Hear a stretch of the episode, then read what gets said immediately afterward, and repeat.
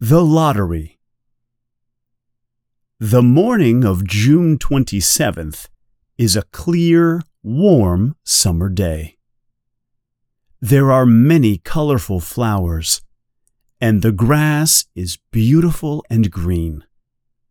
At about 10 o'clock in the morning, the people of the village begin to arrive in the town square, located between the post office and the bank. In some towns, there are so many people that the lottery takes two days and must be started on June 26th. But in this village, there are only about 300 people, and the whole lottery takes less than two hours. So, it can begin at 10 o'clock in the morning and end in time for the villagers to go home for noon lunch. The children arrive first, of course. Summer is just beginning, and the children do not have to go to school. The feeling of liberty is still new for most of them. They tend to stay together quietly in small groups for a time before they run and play loudly. And they still talk about school and the teacher, books and punishments. Bobby Martin already has many rocks in his pockets, and the other boys copy his example, choosing the best stones, the ones that fit perfectly in their hands.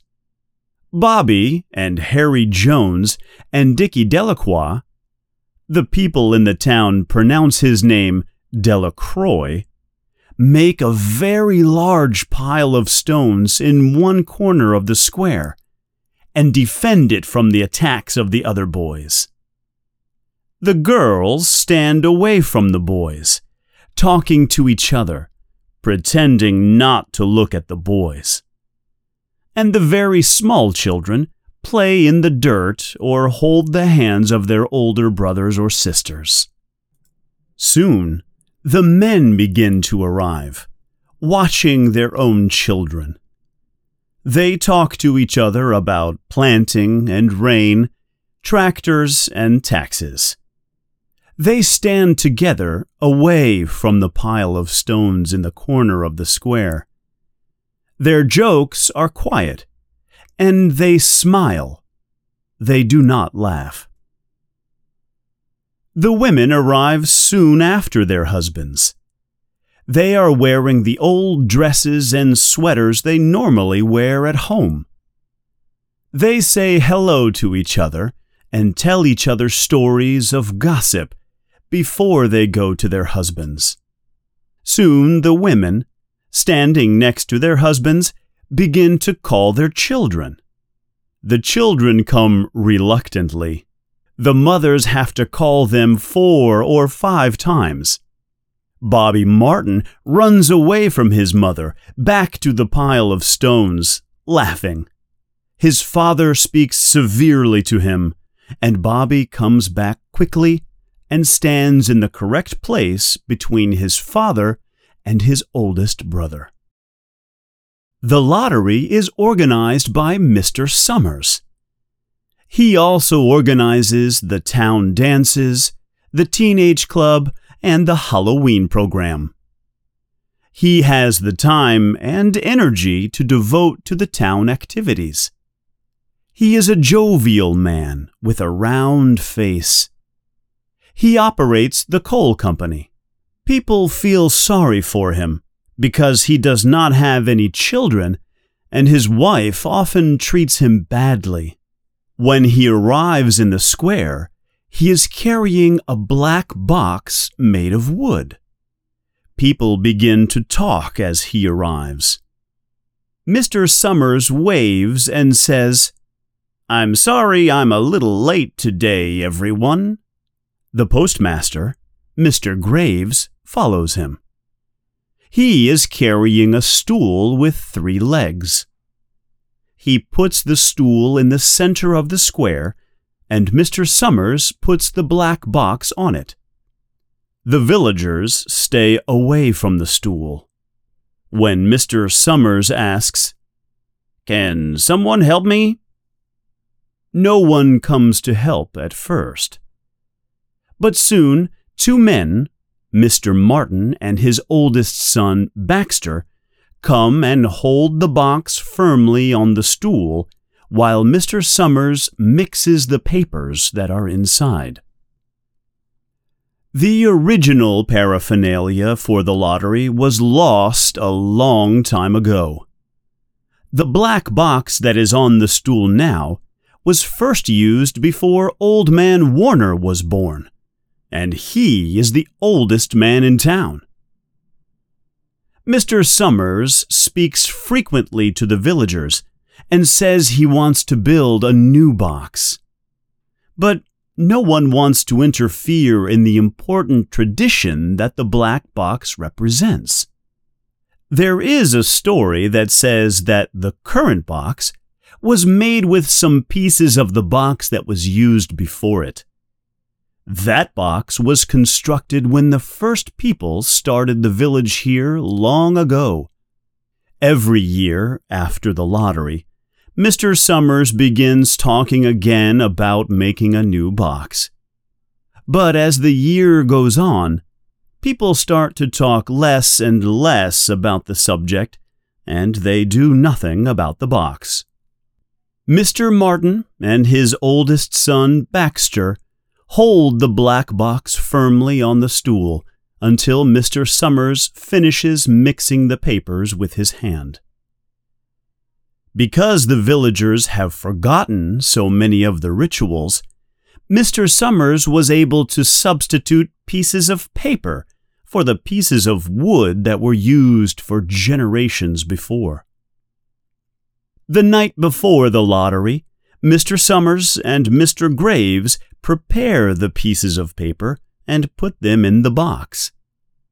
Then they put the box in Mr. Summers' safe at the coal company.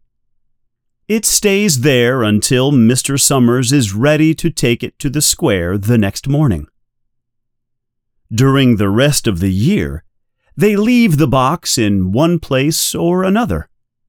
Once it stayed in Mr. Graves' barn, and another year it was used as a table in the post office. Sometimes it was placed on a shelf in Mr. Martin's grocery store. There are many things to do before Mr. Summers can begin the lottery. He needs to prepare the lists. The list of the heads of families.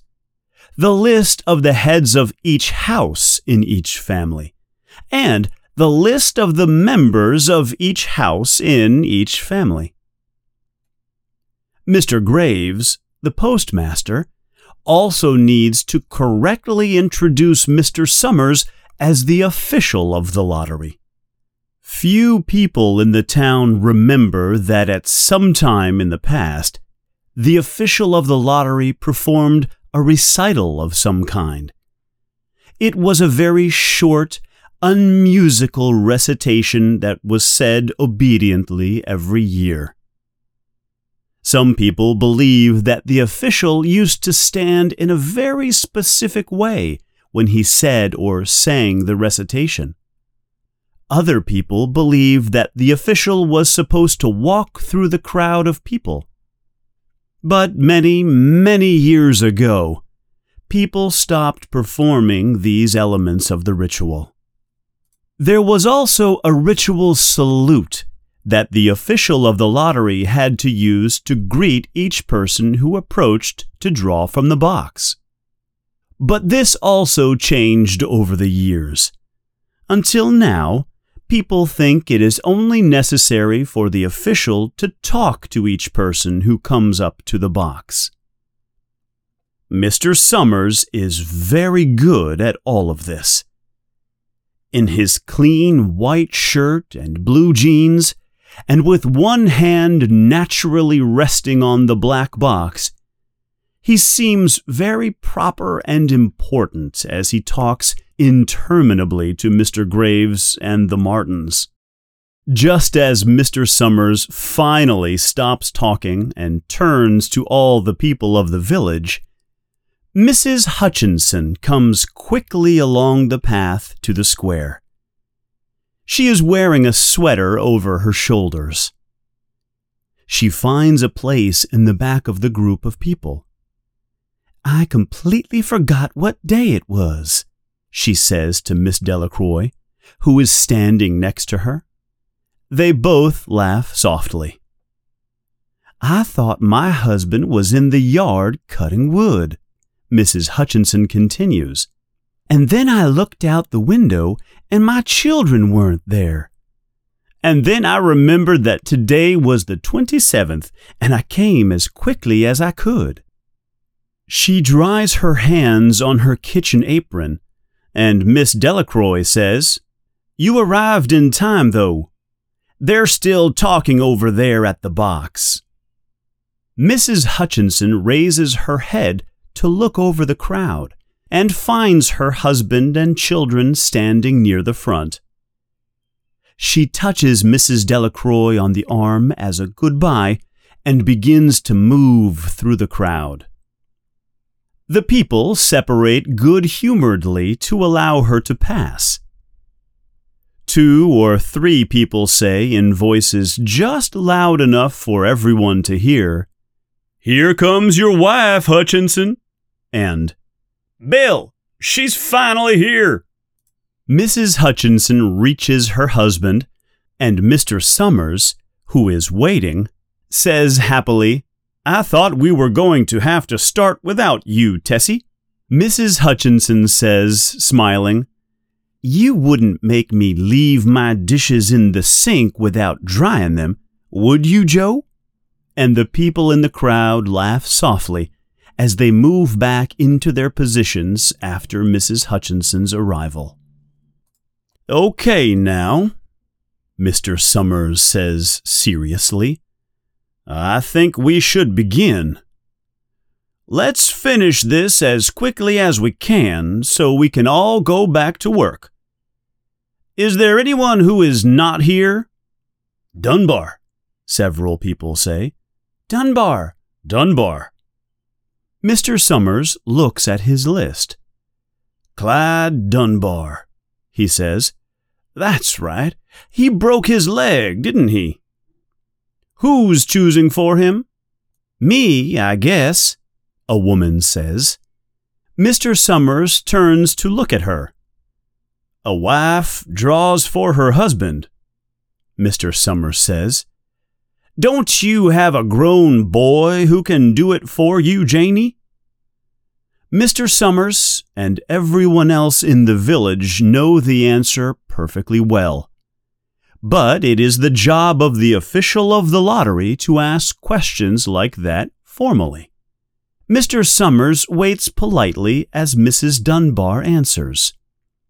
My son Horace is still only sixteen. Mrs. Dunbar says with remorse. I guess I have to take my husband's place this year. All right, Mr. Summers says. He writes something on the list he is holding. Then he asks, Is the Watson boy drawing this year? A tall boy in the crowd raises his hand. I'm here, he says. I'm drawing for my mother and me. He stands there nervously and puts his head down as some people in the crowd say things like, You're a good kid, Jack, and I'm glad to see your mother has a man to choose for her.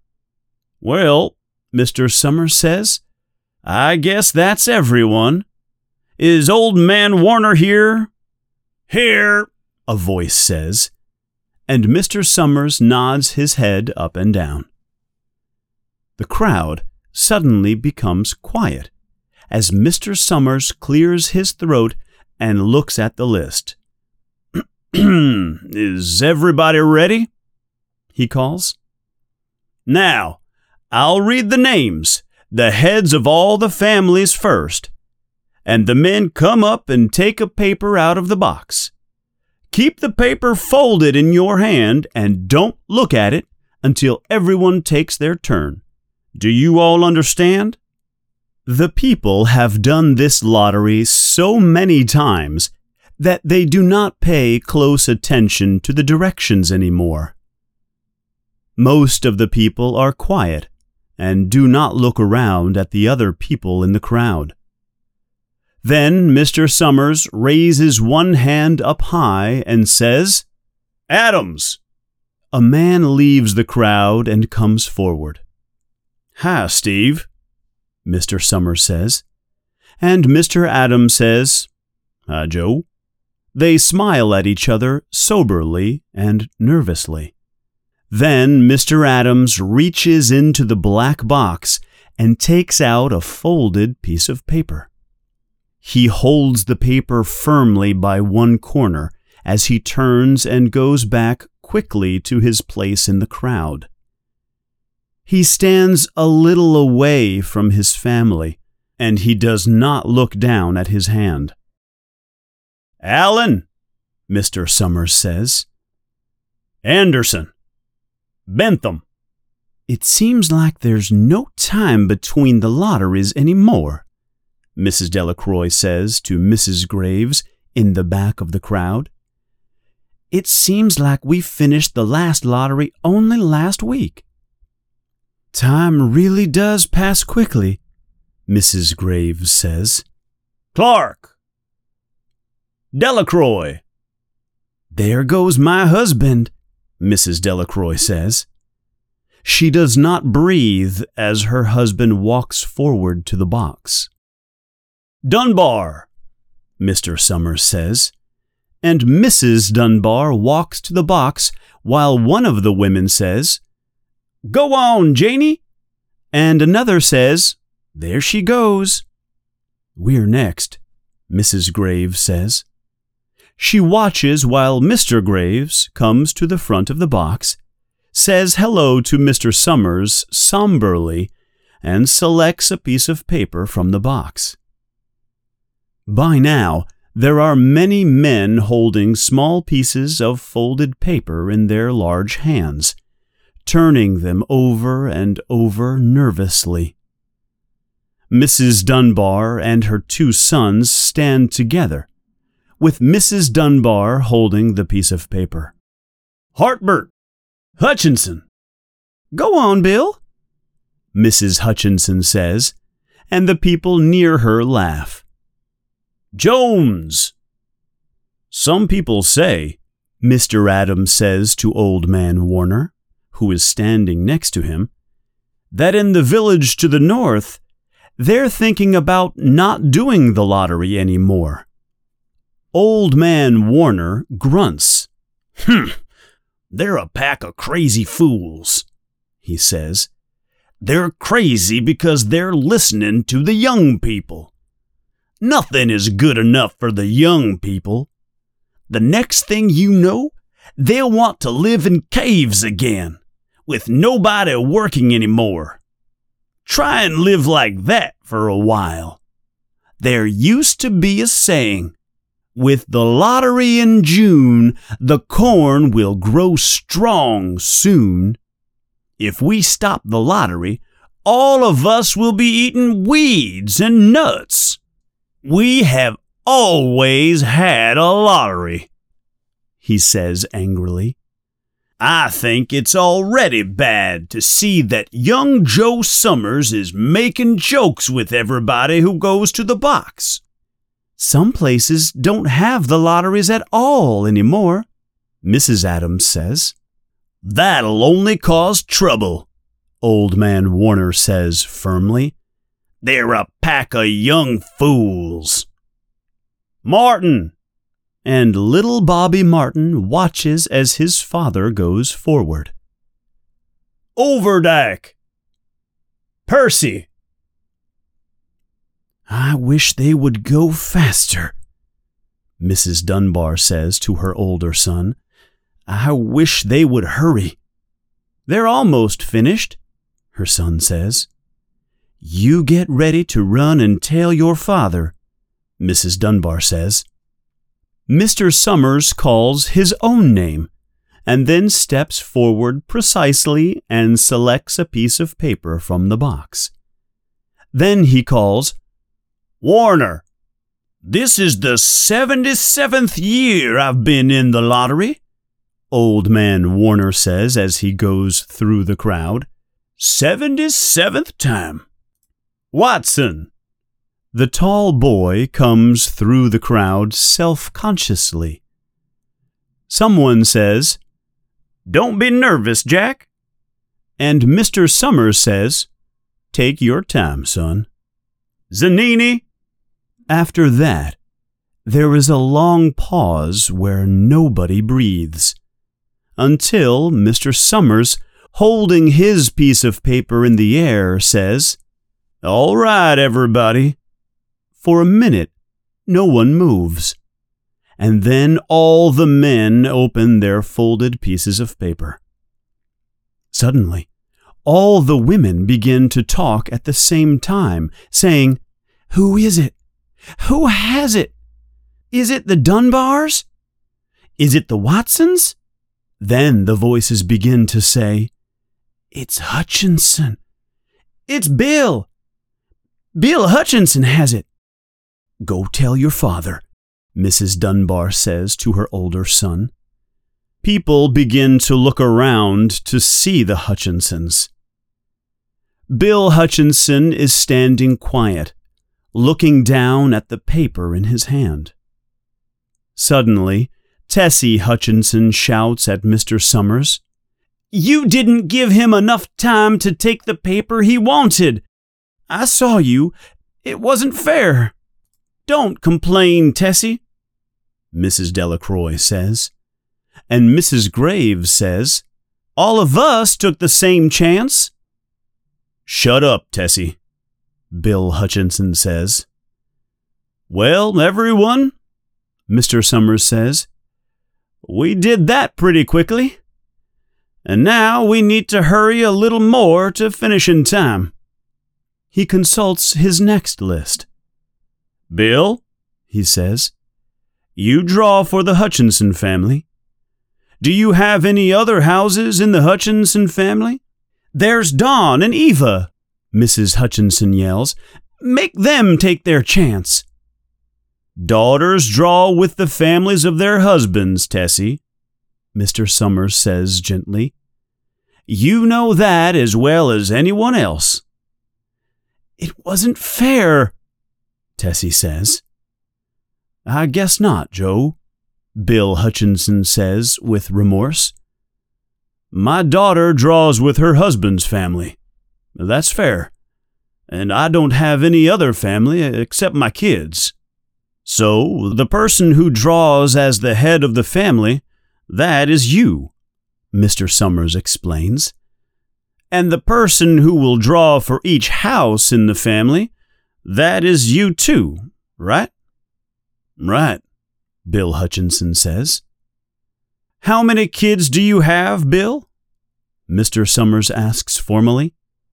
Three, Bill Hutchinson says. There's Bill Jr., and Nancy, and little Dave, and Tessie and me. All right, then, Mr. Summers says. Harry, did you get their pieces of paper back? Mr. Graves nods and holds up the pieces of paper. Put them in the box, then, Mr. Summers says. Take Bill's paper and put it in. I think we should start over, Mrs. Hutchinson says as quietly as she can. I tell you, it wasn't fair. You didn't give him enough time to choose. Everybody saw that. Mr. Graves selects the five pieces of paper and puts them in the box, and he throws all the other pieces of paper onto the ground, where the breeze lifts them away. Listen, everybody, Mrs. Hutchinson says to the people around her. Are you ready, Bill?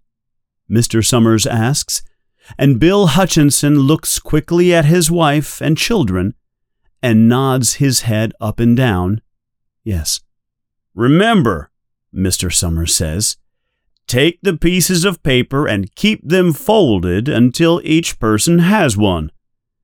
Harry, you help little Dave.